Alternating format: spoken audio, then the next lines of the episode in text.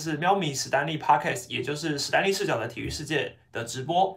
那如果你喜欢这样的直播形式内容的话，你可以在 Podcast 上听到呃我的内容，我会把这一集直播内容剪到 Podcast 上去，请搜寻喵咪史丹利就可以了。每周二会在 Podcast 上更新，那会有点不定时，因为我有时候可能白天比较有空，或是晚上有空，那我尽量就是会固定更新，让大家除了 YouTube 之外有别的管道可以认识我。这样好，那今天呃 Podcast 跟直播要讨论的主题是超级霸应援。卡罗利条款，还有零点五五零的不弹球。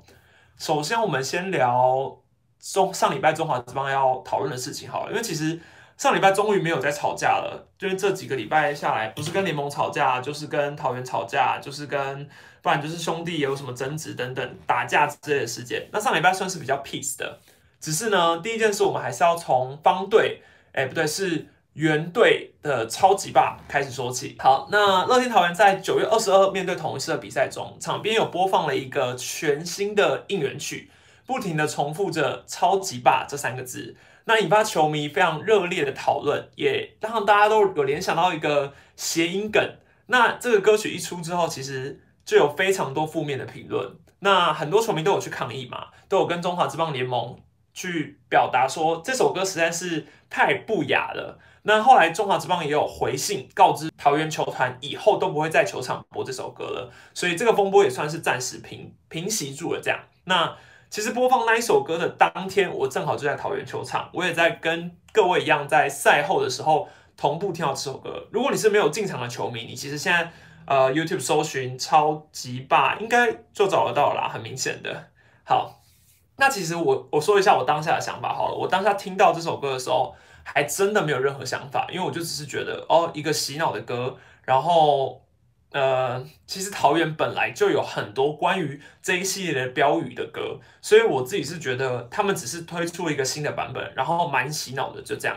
只是听到很多像我们连记者都会哼，就会想说，哎，这歌还真的是蛮有话题性的，因为毕竟桃园今年就已经出了一个我就是爽嘛，所以这两首歌连放在一起。可能因为今年桃园的形象有点太不是那么高，所以导致于大家对这首歌的关注度又那么高了。对，那我自己是觉得，因为关于“超级霸”这三个字啊，大家应该都会联想到是哪一个谐音梗，我就不多说。只是以桃园从乐蓝米狗时期到乐天时期，其实就不止这一首歌，像是“我是王”，然后那个“黑手黑手黑手”的那首歌，其实。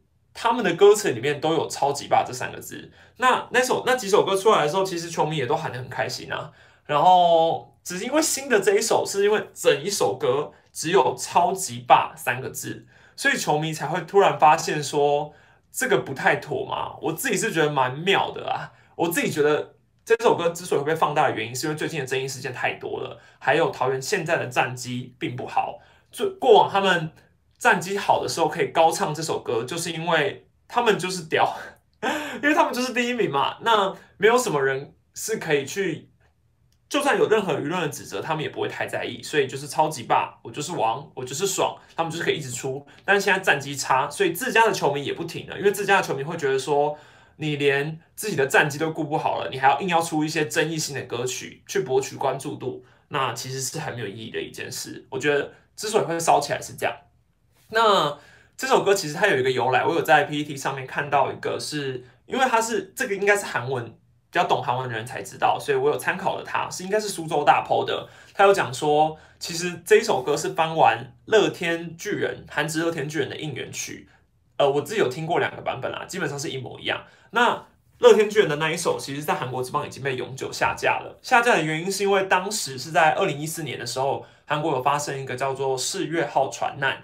那韩国全国国民当天都是同同步的看着新闻直播，播着那个船啊沉船的过程。结果当天的晚上，因为是在釜山棒球场打的，然后呃乐天巨人的应援就叫大家一起 head show head show head show。其实他也不是，应该说他的应援风曲就是 head show head show head show，所以就是有一个划船的意味嘛。那大家就当然就联想起来了。所以在这个晚上。比赛结束之后，舆论就炸开了嘛，因为大家就觉得说，哎啊，现在韩国沉船，然后你还在那边划船是什么意思？所以有有有点像是就是牵动到舆论的关系，所以后来整个韩国职棒舆论炸开之后，这首歌就没有再出现过了。那现在这首歌来到台湾之后，也只播了一次就被永久下架了。所以我自己是觉得超级霸这个可能有一点诅诅咒吧。对，那至于你说这首歌未来还有没有可能会再出现哦？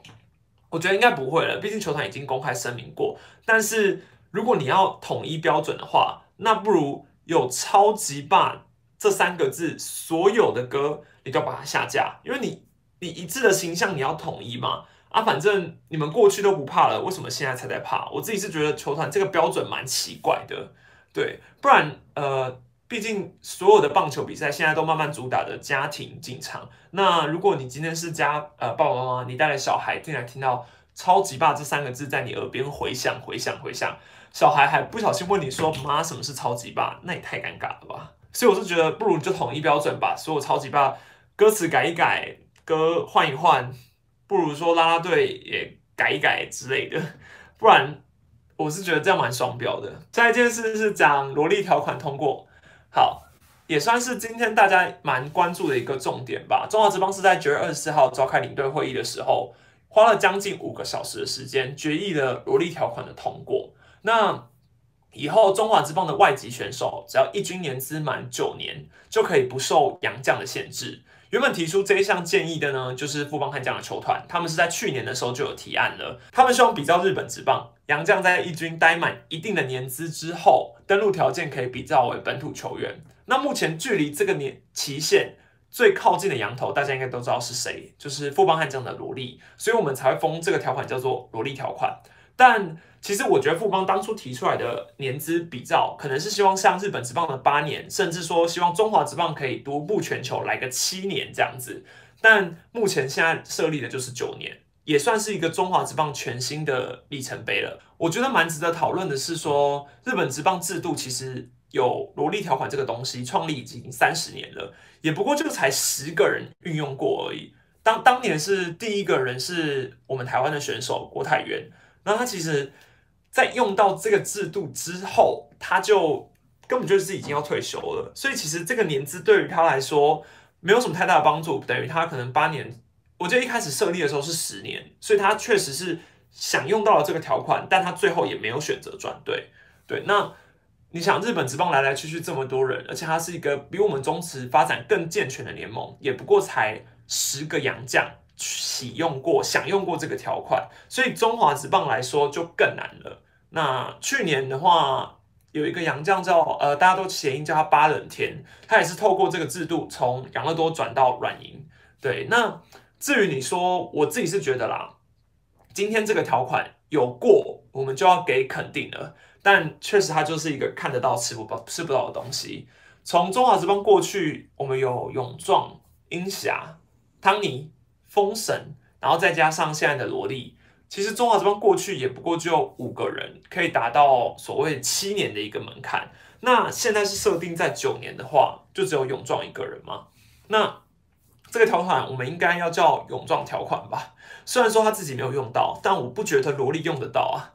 大家可以想一下，萝莉现在已经是三十六岁了，所以等到他九年的时候，他已经三十八岁。那到那个时候。他到底要转队的话，他可以拿到多少钱呢？如果你今天是其他三支球队，可能四支，其他四支球队，你会希望砸到比罗莉现在还要高的薪水去请他来，然后万一他的压制能力也不是很够的话，就算他不占洋将限制好了，我觉得也没有这个必要。对，好，那还有另外一个要讨论的是，我觉得啦，呃，大家一直在吵的原因，关键是说。九年真的太长了，那不如我们换一个想法想，现在中华职棒的制度，FA 自由球员这个东西，它就是九年，所以你说杨将可能会低于九年吗？不太可能啊。那这样本土不是要跳出来靠腰说，哎，为什么杨将可以低于九年呢？那不如本土球员为什么不能八年？为什么不能七年？为什么是杨将先改？那到时候大家靠腰来靠腰去，没什么意义吧？对不对？好，那。这个定好的东西，你们觉得会改吗？我自己是觉得不会改，不会改的原因是因为目前萝莉还在。那我觉得中华职棒当初毕竟这种领队会议是一个大家要有的共识嘛，所以原本可能不被同意的点，应该是至少有一支球团会觉得说这样不公平。那很明显，我不说哪一支，但我我我觉得大家应该猜的都跟我猜的一样。那至于你说这公不公平，我觉得这就是每一个球团都会有的感受，再加上每一个球迷，其实你你今天去想，如果今天我们在两年后看到富邦。或是说，我们假设我们是明年就看到富邦可以有一个萝莉是本土球员用的，你说你是其他球队的球迷，你都不会不满吗？我是觉得不可能啦，最后应该还是会有一些纷争出来。所以目前这样子定九年，就是要让富邦看得到吃不到。但其实富邦自己也没有意见，因为其实我有看富邦的副领队，他们赛后呃，应该是会议之后也有出来讲说，其实他们觉得。先求有，再求好嘛。那有这个全新的制度来说，就已经是很大的肯定了。当然，年限跟他们想的是不太一样，可是我觉得至少已经迈出全新的一步了。所以你说今天这个制度会不会改？以后会不会把年限再降低？我觉得可能的话，就是会在萝莉走人之后，这个制度就会改。现在现在绝对不可能改，也不可能明年改、后年改。只要萝莉还在的一天，我不觉得这个制度会改。那萝莉走了之后，大家再来讨论说啊，那这个年资到底会不会适当啊？什么之类，我觉得这是有可能的。好，但说实在的，先求有再求好，本来就是中华之邦的一贯作风。过去有过这么多的旅外条款，呃，宋家豪条款、王柏荣条款、郭宏志条款、呃，尼福德条款。反正一堆条款啦，之后如果有时间，我们就把这些条款一起拿来聊一聊。下一个话题，我们来讨论一下零点五五零的不弹球。好，今年中华职棒的比赛用球其实一直以来都是备受争议的。那上半季我们都知道它的用球系数就是偏高的，分别是零点五七四，还有零点五七一。那经过领队会议决议之后呢，下半季是更换比赛用球，改成零点五六三，所以跟二零一九年。去年的用球是一模一样的。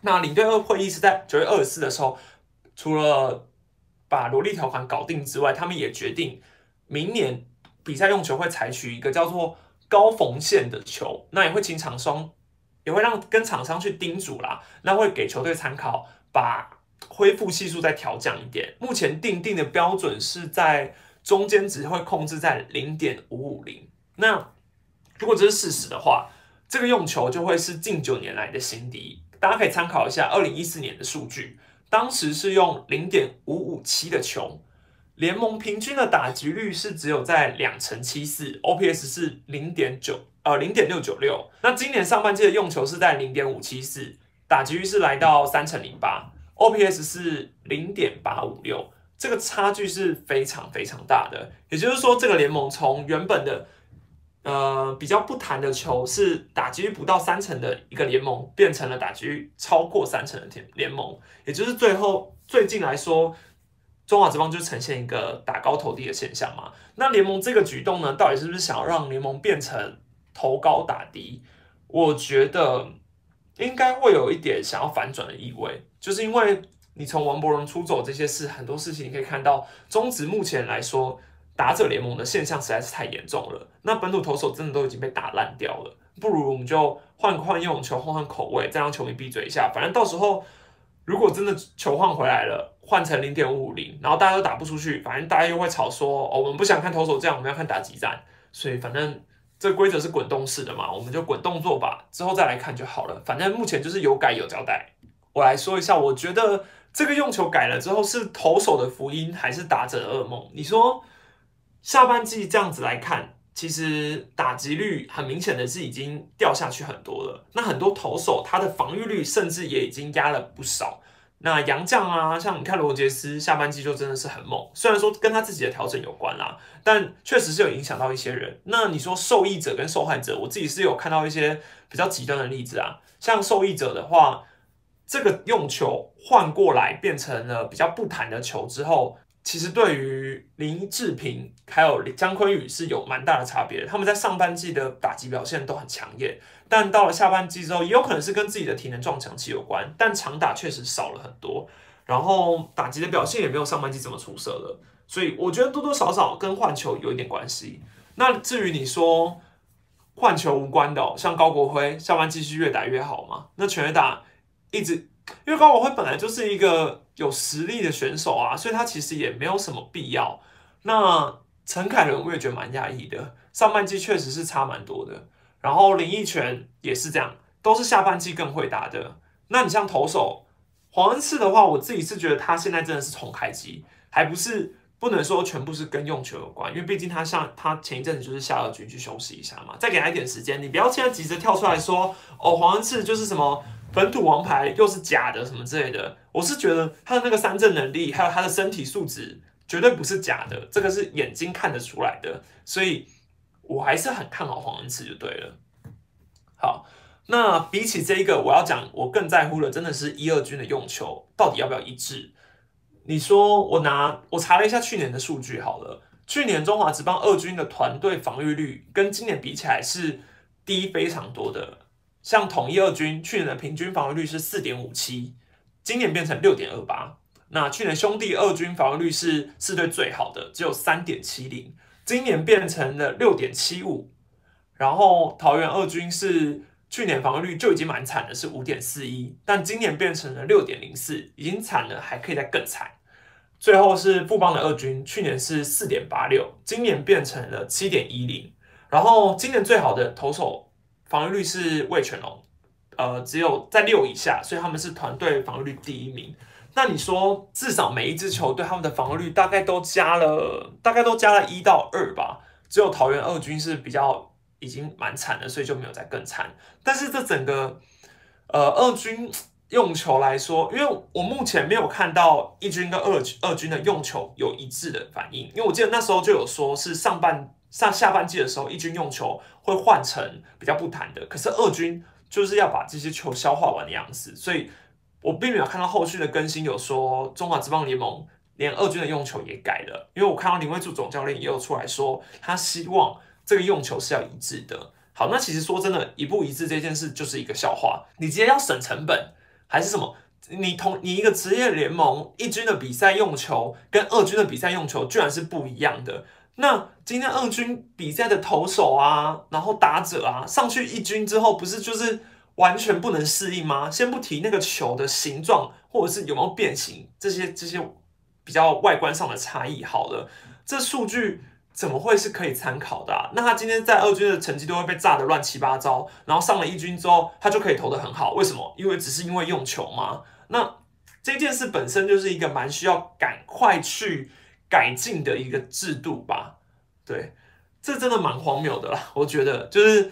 到现在，我们还应该说二军的赛季已经打完了，所以可能联盟当然也就不会再去正视这个问题了。那你说明年呢？明年的用球如果是一军零点五五零，二军还要用零点五七四的球的话，还是说要把零点五六三的球再消耗完？这超级不合理的啊！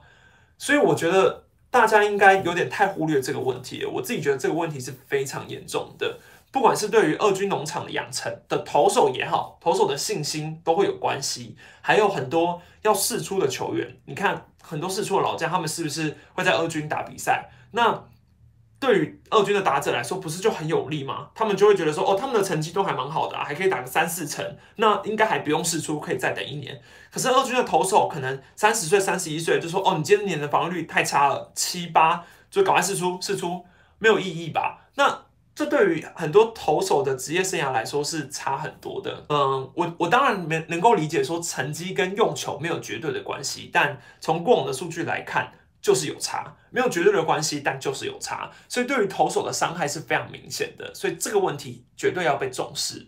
只是说，现在中华职棒，你看大家我都很常听到一些前辈或者是一些老球迷会讲说。啊，现在的中职跟以前差很多啦。以前我们的投手吼都是可以一场就玩疯啊，呃，一年都很多在玩疯的啊。现在好像本土投手拿个十胜就已经是很稀很稀有的一件事。可这是事实啊，在现在这种盘力用球飙高的程度情况下，投手能够拿十胜已经是很了不起了。所以你说这个弹力弹力球这件事对于中华职棒的伤害到底大不大？很大。但是，一二军用球不能统一，这个伤害我觉得更大。好，进入我们听众的评分时间。这礼拜 Podcast 的评分其实只有两则，有点少，所以我希望大家就是可以给我更多的建议，可以到喵米史丹利里面去帮我评分，然后给我的五星，或者是你想要给几星都可以啦。但是你可以留言跟我聊聊天。好，第一则留言是我爱刘五六刘富豪的球迷，我记得他之前留过了，他说我想问一下史丹利怎么看武神跟庆野的退休问题，也想要请教怎么看二军潘三五跟杨二二、邓二五、N 四、江二七、庄五九真的吃太多 PA，是不是应该在例外的问题？我非常觉得统一二军的问题很严重。好，刚好借着这个问题，我就来跟大家聊聊统一二军今年的状况。呃，我觉得不止，可能其他队也有，但统一二军确实是最严重的。你说，呃，潘武雄跟高国庆的退休问题吗？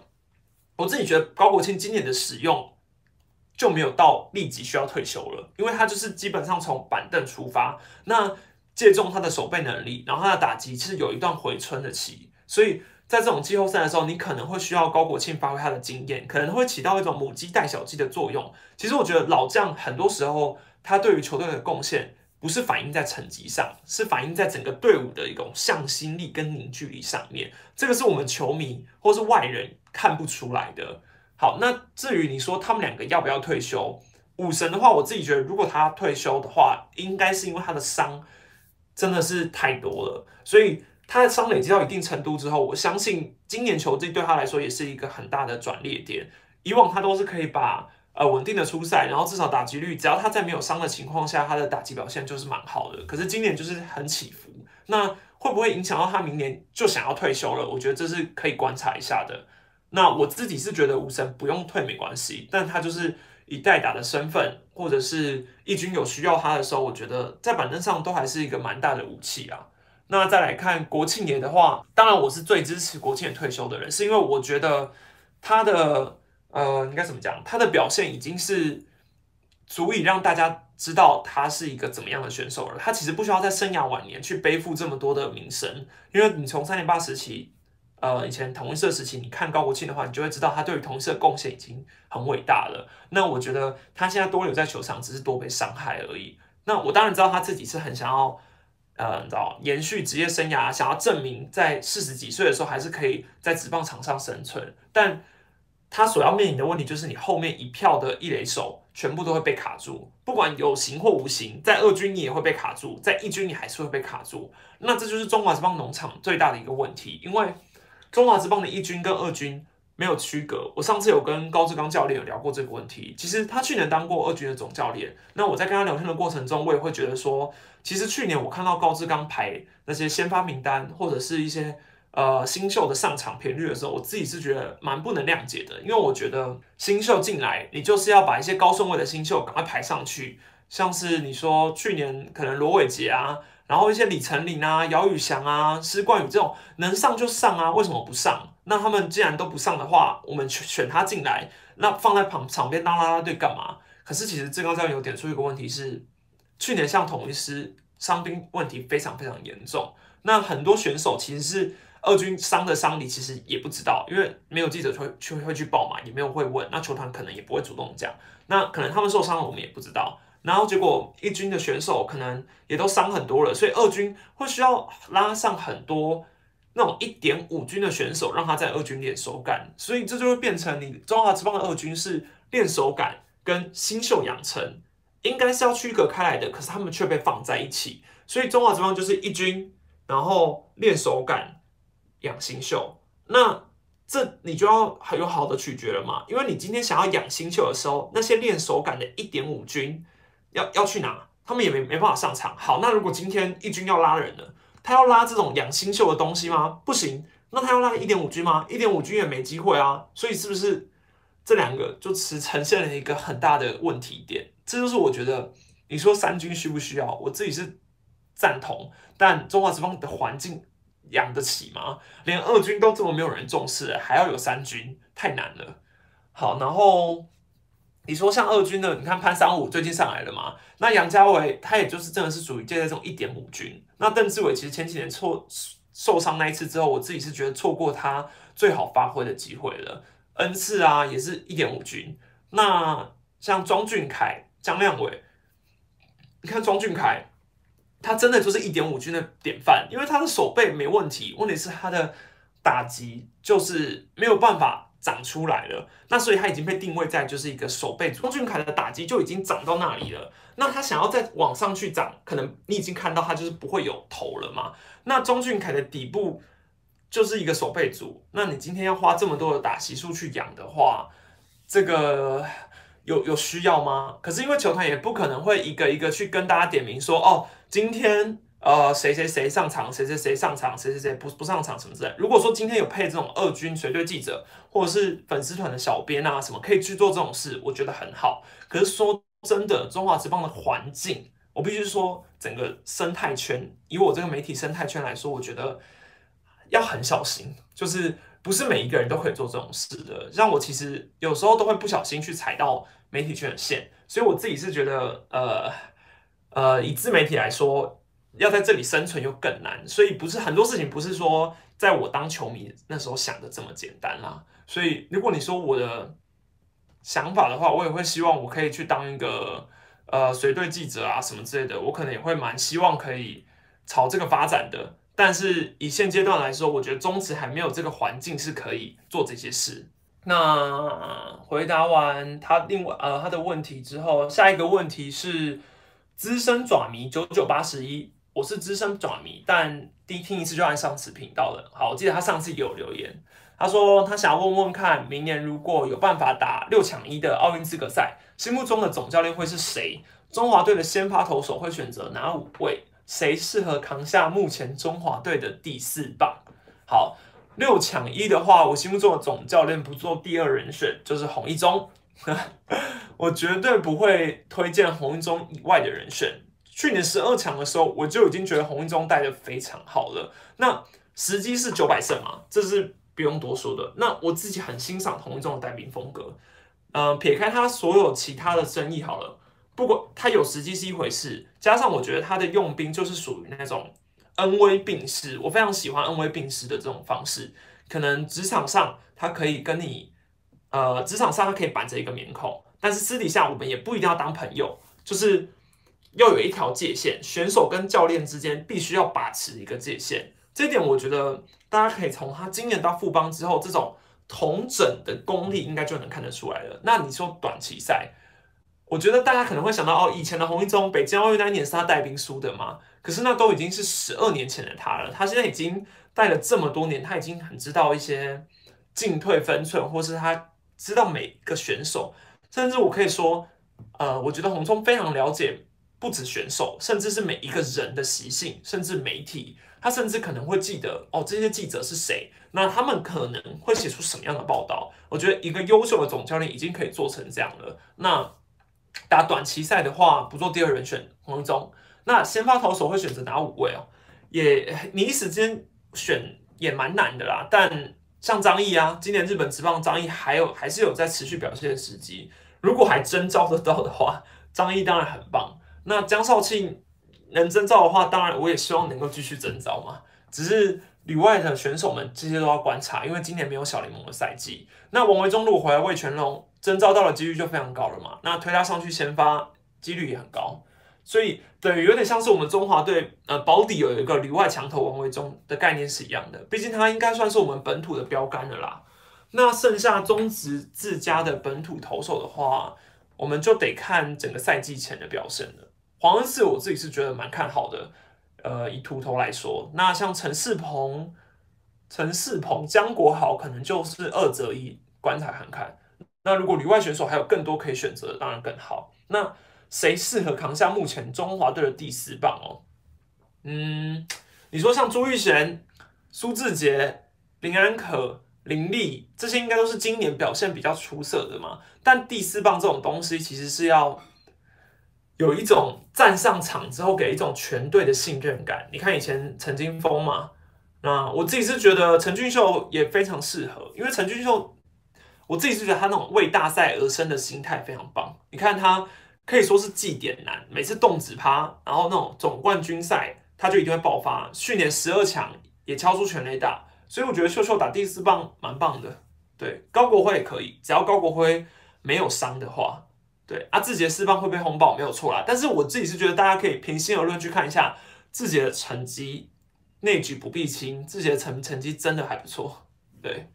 只是呃，你说心理抗压能力来说，没有证明过自己要扛中华队第四棒，真的太难了。这一周的 Podcast 评分留言就只有两个问题，所以如果你还有其他问题的话，希望你可以到 Podcast 上为我评分留言，然后可以呃这样告诉我，我一定会在每周直播都会念，除非今天留言暴增，但没有暴增，我就是都会念得出来。接下来进入到直播观众的留言时间，大家可以把你们的提问告诉我。如果有机会的话，我都会回复到。好，大家说志杰四棒别闹了，别这样。我自己是觉得字节，你看字节手背就已经证明过了，他其实是一个非常非常努力的球员，他可以在短时间内就把外野的手背练成这样。那当然，十六支零这件事会被大家挤很久嘛，但谁没有低潮呢？我觉得你总是会有一个遇到低谷的时候。那我们就等等看志杰总有一天证明自己再说。魏权扩编选秀会补哪个位置？这个我之后会跟大家讨论。我应该会利用直播或者是特别拍一支影片去讲扩编选秀我的想法。中华队第一棒谁最适合？陈杰宪。我内举不避亲，推陈杰宪。高上垒率，呃，高打击率，长打率，偶有佳作，然后又有颜值，应该蛮适合摆第一棒的吧？嘟嘟剩下球季的定位会在哪里？其实我在。嘟嘟本周转回到中继前，我就已经想好要写他的文章了。我还有问了像是佑乐、高志刚，然后丙总，去问一下说，哎，嘟嘟目前的表现来说，会不会有可能转中继？就后来就看到他出现在牛棚了。那会不会就这样维持下去哦？我觉得机会蛮高的。嘟嘟目前今年的成绩来说，确实没有办法扛住先发。那转中继，如果说就是那种一局的短局数吹球的话。我自己是蛮看好的，但我觉得他很不适合连续出赛，所以这是他摆在中继的困难点。还有再加上他如果要长中继的话，呃，他又投不长，对，因为我觉得他的投他他向来都是比较慢热的，所以我是觉得这个也是需要从长计议啊。但我自己我觉得他今年先发可能没机会了，应该是明年就是转呃，今年就会以中继为主了。布雷克投一休四被打爆。呃，这件事的话，我自己是觉得不只是投一休四这个因素，我觉得布雷克被打爆这件事绝对不是只有投一休四这么简单而已。大家可以去看一下以前布雷克的比赛，好了，他就已经很常被打，很常被在那种打爆边缘了。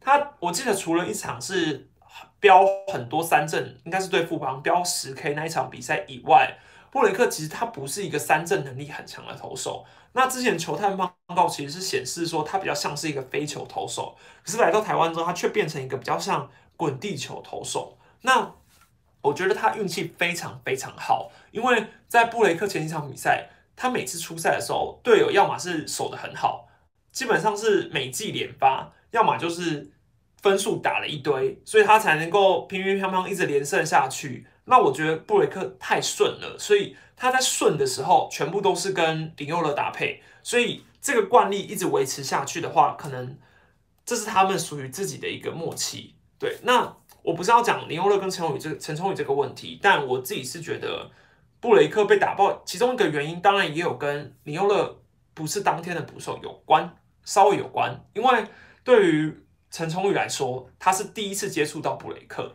那布雷克。过往都没有跟他搭配过，所以我觉得不是要扯到说两个人的配球有功力，纯粹就只是以一个新生新人去跟他先发搭配来说的话，林佑乐自然是比他更熟悉的，这是我觉得其中一个因素。以熟悉度来说，他一定是一个因素，但我我不觉得大家一直把错无限上纲在陈崇宇身上是合理的。好，还有另外一个是我自己有问过佑乐，我问他说：“你近年来你觉得杨将印象最深的投手会有谁？”他提了两个人，第一个是罗里奇，他觉得罗里奇跟他的搭配比较像是罗里奇会比较有主见，他会去主导这整个头部搭档的配球或者是对决，但是搭配起来是很舒服的。第二个人他会讲的是布雷克，他觉得布雷克今年跟他搭配有一点像是说布雷克跟罗里奇相反。他会很尊重林优乐的配球，所以捕手比哪里，布雷克就投哪里。那这也是他认为布雷克来台之后成绩可能会比泰迪跟蒙威尔好的原因之一，就有点类似于之前德保拉一直会希望自己配球，就一直被打爆，所以后来他改成尊重了捕手配球之后，反倒是实力全部发挥出来了。呃，杨将来到台湾嘛，他们对于台湾打者的习性都不太了解。那今天台湾的捕手都已经在这里生根多年，那很了解对方打者的习性。如果说你今天希望是自己配球的话，这个结果。一场不好，两场不好，三场不好，可能要等到杨将真的觉得满意之后，才能够去改变吧。那我目前来说，三个杨将应该是布雷克是最跟捕手搭配习惯的，所以也最有默契。这是我觉得林欧乐那时候分享给我的，所以我觉得这也是蛮重要的一件事，跟捕手默契的搭配。只是这种东西数据上是呈现不出来的，球迷们要看也没有这么简单。好，林志胜太早回忆军。嗯，我觉得他回忆军的话，就表示邱总还是希望能够在下半季有所作为嘛。那至于你说林志胜伤到底好完全的没，这就得观察一下。但他现阶段回来，可能就是他邱总就是还要再试试看，因为你总不可能他现在不回来，然后让他直接带进去总冠军赛吧？因为我觉得他不可能不带林志胜进去啊，一个这么有季后赛经验的人，甚至我还记得他应该是总冠军赛全垒打王。这个我不太确定，但我印象中好像是，所以林志胜这个呃这个打者，你一定是需要让他在更多的机会去调手感的嘛，所以他现在上来，那他下礼拜可以出赛，利用最后这几周去好好的调整一下，这应该才是邱总希望的，不一定说是要拼命的去拼战绩啊。陈补十五连败的感想，我我其实说我我说真的哦，我自己都觉得崇宇心情一定会受很大的影响，但我觉得他自己调试的蛮好的。他今年我每次遇到他的时候，可能说关心他一下，说：“哎，最近还好吗？”就是会觉得说，毕竟连败那么久嘛。但我觉得他自己心态成熟非常多，他觉得说，其实上场就是做好自己的事情。那面对这样，应该就可以说是一个考验吧。因为他，我觉得他们两个，他跟优乐刚好有点黄金交叉。优乐就是上半季的时候有点低迷，然后上半季是崇宇扛下的，所以下半季变成优乐扛。充裕休息，所以我觉得他们是很好的互补啦。黄恩树球速还能回得来吗？在长还是累了？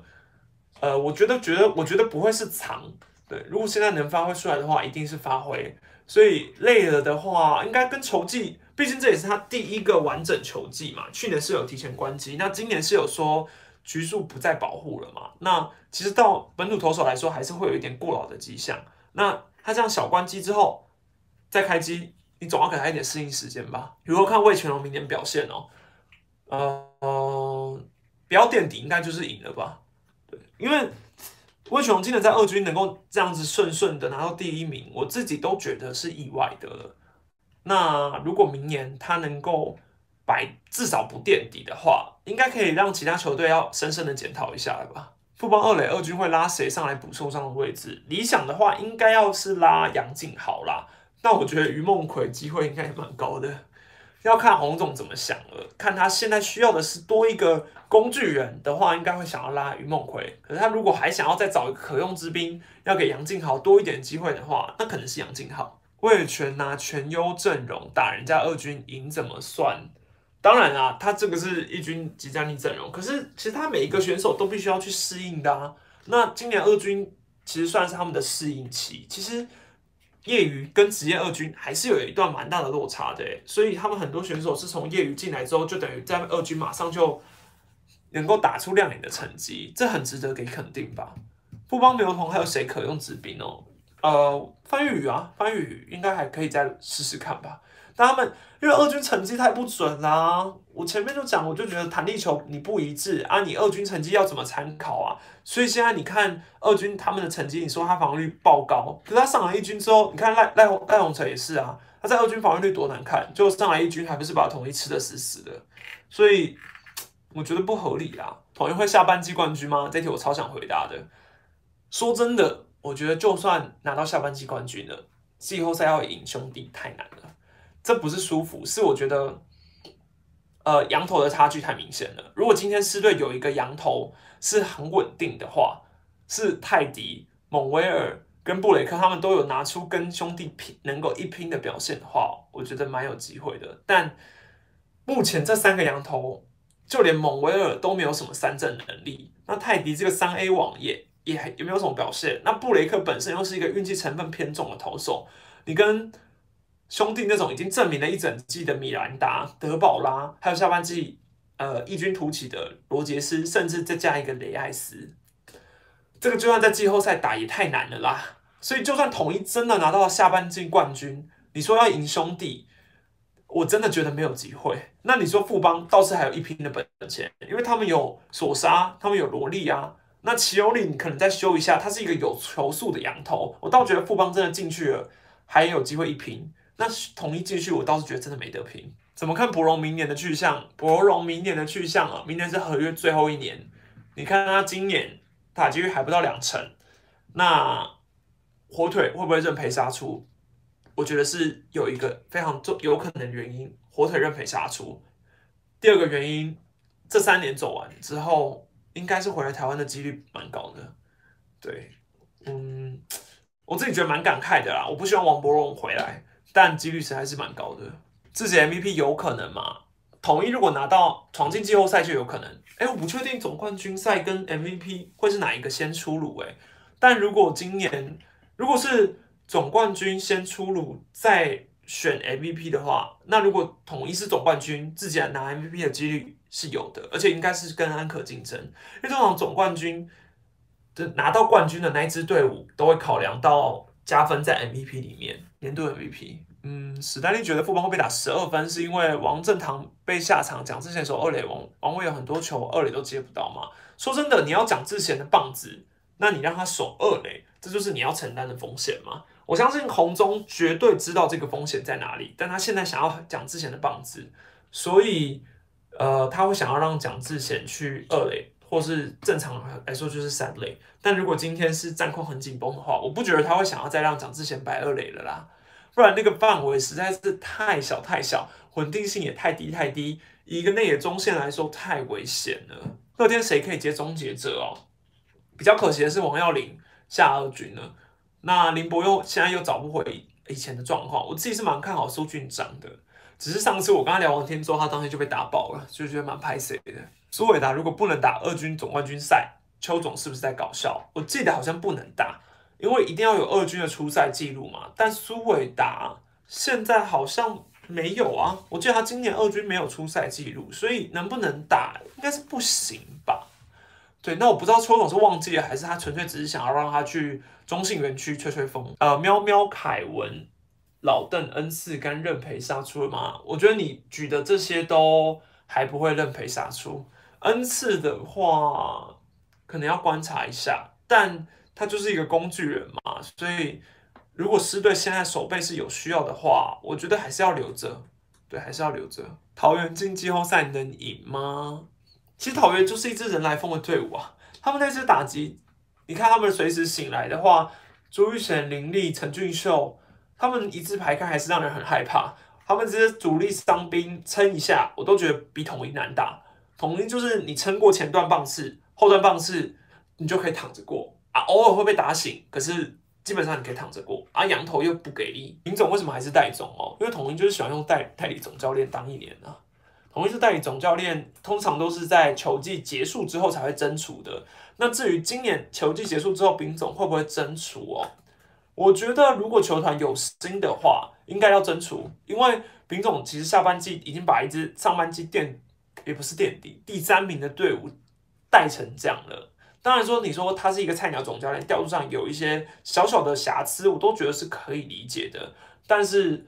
我对于他的执教功力算是肯定，算是给肯定的，而且我非常欣赏丙总的带兵，因为我觉得他也是那种有话直说的人，可能是媒体吧，所以我觉得很喜欢访问丙总。但是戴总的薪水跟曾总低不低？有没有低哦？我自己是觉得应该要有吧，那不然谁要当曾总？大家都马当戴总，只是统一师的总教练不好当诶，统一师的总教练你。你看，像刘玉成就没有他当了。那今年本来有传言说是高志刚嘛，最后也不是志刚。那是不是因为没有人要接，最后是丙总出来扛了呢？这我不知道。但我觉得丙总就是真男人啊。呃，支持中华职棒单一赛季吗？支持也不支持，我觉得很矛盾。单一赛季，你对于明年五支球队的排法来说可能会比较有帮助。然后说实在，单一赛季比较不会有所谓的全年度第一，结果最后没有季后赛可以打这种荒谬的情形。但是以一个媒体来说，我不喜欢看到球队早早的在可能中段的时候就已经没有季后赛资格了，因为单一赛季会造成一个很明显的，就是热度会消失很多，可能会在头尾。因为上下半季的话，上半季的头尾还有下半季的头尾。都会有一些比较大的热度。那如果今天这支球队在单一赛季的时候，它中间的时候就已经是呃战绩很差了。那台湾职棒好，假设他来一个练兵政策好了，那后面的收视率一定很难看啊，进场的观众也很差。我不相信，我不觉得各各队会希望这个事情发生。我觉得这也是中华职棒启用上下半季一个蛮重要的原因。只是说不定这会对于大家有心经营农场有机会，因为当你开始想要摆烂的时候，你就会把新秀全部排上去嘛。那把新秀排上去，自然就会加速新秀们的成长，整个换血的速度也会增快，有利有弊啊。但我可能会倾向续留上下半季。有没有现在该拉新秀上来了吗？呃，就算在争冠期，兵总也很有种的拉了罗伟杰上来了，所以我觉得兵总应该没在怕的。我是蛮。希望能拉就拉啦，反正就试试看啦。反正现在没季季后赛，大概就去争状元吧，有点一翻两瞪眼。因为比全人度比不过，上下半季冠军如果拿不到，上半季冠军没有，那我们就是第四名嘛。所以明年状元到底会是给我们吗？对不对？应该有机会吧？可能要跟魏全龙看看领队会议怎么决定的。要抽签吧？对，我记得明年不是魏全了。明年已经不是笃定位权，是应该是要透过一个抽签的制度。史丹，你怎么看爪爪打击？嗯，不管怎么说，兄弟下半季的，你如果看团队 OPS 加，他们还是排在第二名，所以大家也不用过度放大说哦，打击真的已经变得很差很差很差了。但跟上半季比起来，有没有差别？有，当然有。那至于。这个差别或是这些调整到底在实际上有什么东西？我觉得这还是教练难说明的。对，大家也不用先把打击教练打去打去地狱啦。